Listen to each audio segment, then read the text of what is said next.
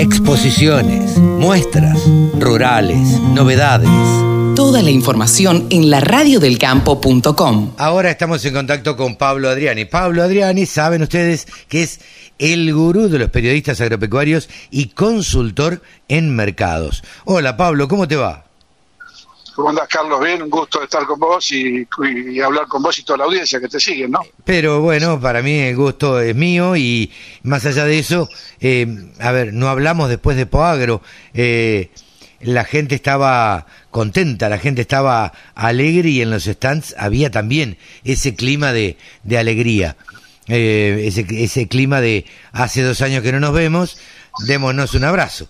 Este... Yo diría que no solamente de alegría, sino de esperanza, te diría yo. Sí, de esperanza totalmente. por una campaña y por todo lo que hemos visto, ¿no? Sí, eh, ahora lo que yo, no sé cómo lo, analizás vos, quiero escuchar la palabra de un experto, porque si no hablaría yo solo en el programa, y, y como para hablar de determinadas cosas hace falta siempre preguntarle a los que saben, te pregunto, Pablo, ¿la alegría de Poagro duró poquito? ¿Duró hasta el domingo o qué? Claro, claro, porque después vino eh, el anuncio del gobierno de eh, el tire y afloje entre el ministro de Agricultura Julián Domínguez, el secretario de Comercio Feletti, em, y, bueno, el, el tema finalmente terminó que van a subir las retenciones de aceite y de harina de soja, con lo cual eh, el gobierno eh, va, va, prácticamente, eh, está atacando el, sector más competitivo de la Argentina.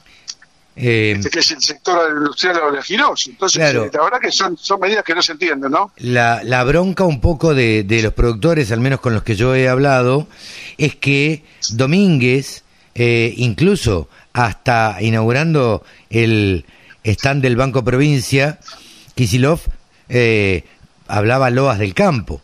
Entonces, Domínguez hasta dijo, eh, no voy a subir las retenciones. Digo, ¿cómo incumplen tanto la palabra? ¿Sabes lo que pasa? Que vos estás frente a un monstruo, un monstruo de cinco cabezas. Sí. Y cada cabeza no sabe lo que piensa la otra.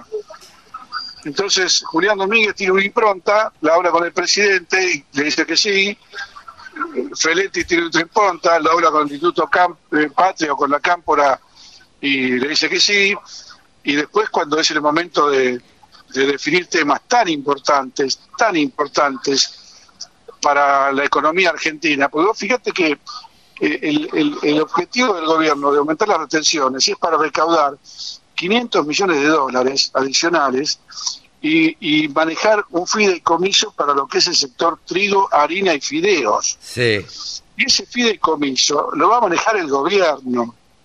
Entonces vos te puedes imaginar que realmente uno tiene que uno tiene que pensar y dudar un poquito, ¿no? Primero si la medida es efectiva. No creo que sea efectiva. Claro, si van a dar resultados. Y segundo, una caja que va a manejar el gobierno, como la suele manejar, a discreción y de acuerdo a los intereses que se van cruzando por el camino. Yo te digo la verdad, no, no, no confío en, en, en, este tipo de medidas que se manejen en forma transparente, en forma eh, sin ningún tipo de cosa rara, ¿sí? Va a haber siempre algún tipo de prebenda para algún grupo industrial. Sí, claro. No lo conoces, pero lo conoce el poder. Eh, y, bueno, la preocupación del gobierno es la inflación. Y la inflación hace dos años que está en Argentina creciendo. Y con esto no lo van a solucionar. Y tratando de controlar el precio de los alimentos, que por otro lado los alimentos tuvieron una soba, llamémosle, una soba internacional por el conflicto de Rusia con Ucrania, pero te doy un dato, el trigo en el mundo subió 150 dólares y en Argentina subió 40. Claro. Entonces, eh, no es que subió 150 en Argentina, ya estaba el trigo desacoplado por la política del gobierno de no permitir registrar nuevas ventas de trigo. Entonces, ¿me entendés? Ellos, piensan que con esta alquimia van a manejar, van a, quieren tapar el sol con las manos. Los mercados no se pueden manejar. ¿Qué crees que va que van a hacer eh, los productores agropecuarios? Los autoconvocados están muy enojados eh, y la mesa de enlace también. Entonces, ¿qué, qué, qué, te, qué pensás vos que, que pueden hacer? ¿Pensás que van a tomar alguna medida?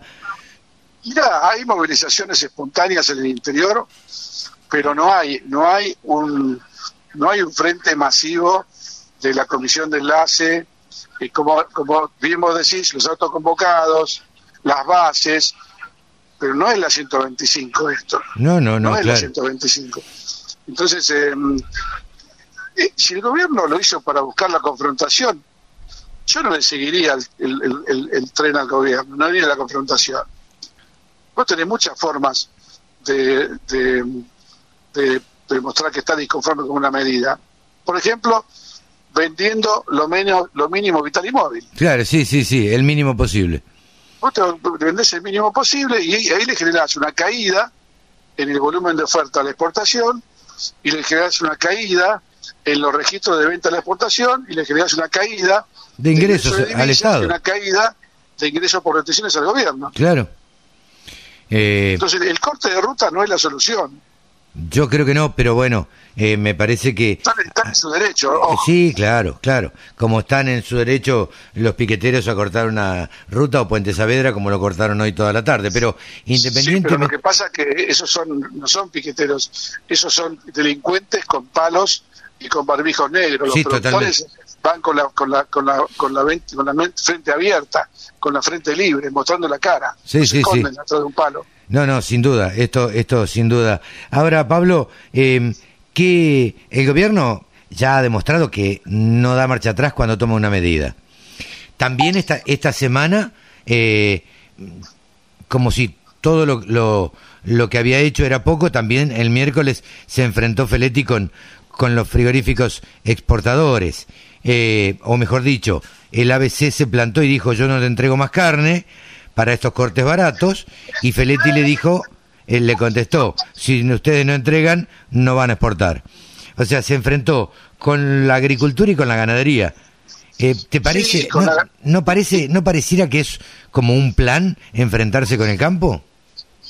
Yo no, no, no, no, sé si decirlo así. Lo que sí sé que la retirada de los exportadores de carnes del convenio con el gobierno, después el gobierno le dobló, le dobló el brazo y tuvieron que retrotraer y van a seguir abasteciendo como corresponde. Ahora yo pregunto una cosa, ¿no? ¿Dónde están los cortes baratos de carne? No, bueno, yo sigo comprando carne cara, no sé dónde, dónde se vende eso. Acá, van a los frigoríficos para que para que el precio de, la carne no suba, pero cuando vos vas a la carnicería, vos no ves la carne que haya bajado. No, no, ¿cómo es la historia? No, bueno, por eso, toman medidas que, que, que no dan resultado no da resultados, ni tampoco van a dar resultados. O sea, no es que uno sea pesimista. Lo que pasa es que uno tiene muchos años y tenemos 30 años de, haber visto situaciones económicas como las que estamos viendo y, nunca un control de precios, nunca una limitar exportaciones y dio resultado. Así que, pero bueno, ellos saben lo que pasa. Ellos juegan, ellos juegan con la ideología. Ellos están, ellos están en una en, sentados en, un pedestal donde realmente se sienten que son los grandes hacedores de las políticas públicas. Sí, sí, sí. Son un desastre porque no saben nada. Yo igualmente. No saben nada y, no hacen nada como porque no saben. Eh, yo yo lo veo veo un gobierno sin rumbo, pero eh, esta por ahí es una apreciación mía eh, que conozco poco, eh, pero bueno, me parece que están como desorientados, como perdidos y además tienen una interna feroz, feroz adentro del gobierno. Sí, la interna, pero ¿sabes lo que pasa, Carlos? Falta un año y, y medio para empezar con la previa de las elecciones del 2023. Sí, claro.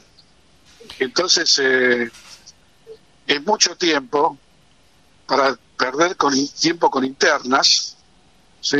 Sí. Es mucho tiempo para no tomar las decisiones de fondo que hay que tomar. Porque acá me parece que la estrategia del gobierno eh, de acá a las elecciones va a ser lo que yo llamo el plan aguante. El plan aguante voy a aguantar, voy a aguantar hasta que llegue y tratando que no se me desmorone toda esta estructura que tengo que se está desmoronando, ¿no? Sí, sí, sí, eh, totalmente. Eh, y, especular con que tengan cierto cierta esperanza de poder competir en las próximas elecciones, pero falta mucho para, para eso, falta mucho. Están preocupados por la interna, la oposición está preocupada por quién va a salir en la cabeza, quién va a salir segundo. Falta una eternidad y va a pasar mucha agua bajo el puente en la Argentina y en el mundo que te van a cambiar la foto todos los días. sí, este, sí, a ver, de hecho, eh, ya apareció, como decís vos siempre, un cine negro que es eh, el, el, ataque de Rusia a Ucrania, con lo cual que se veía venir, que estaba en algunos planes, pero eh, nadie pensaba que se iba a dar.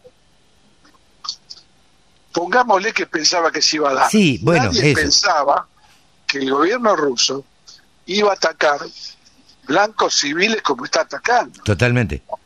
Ese es el, ese es el gran problema. Es una cosa de mucha gravedad. Eh, y, los, y, los, mercados están muy sensibles a todo.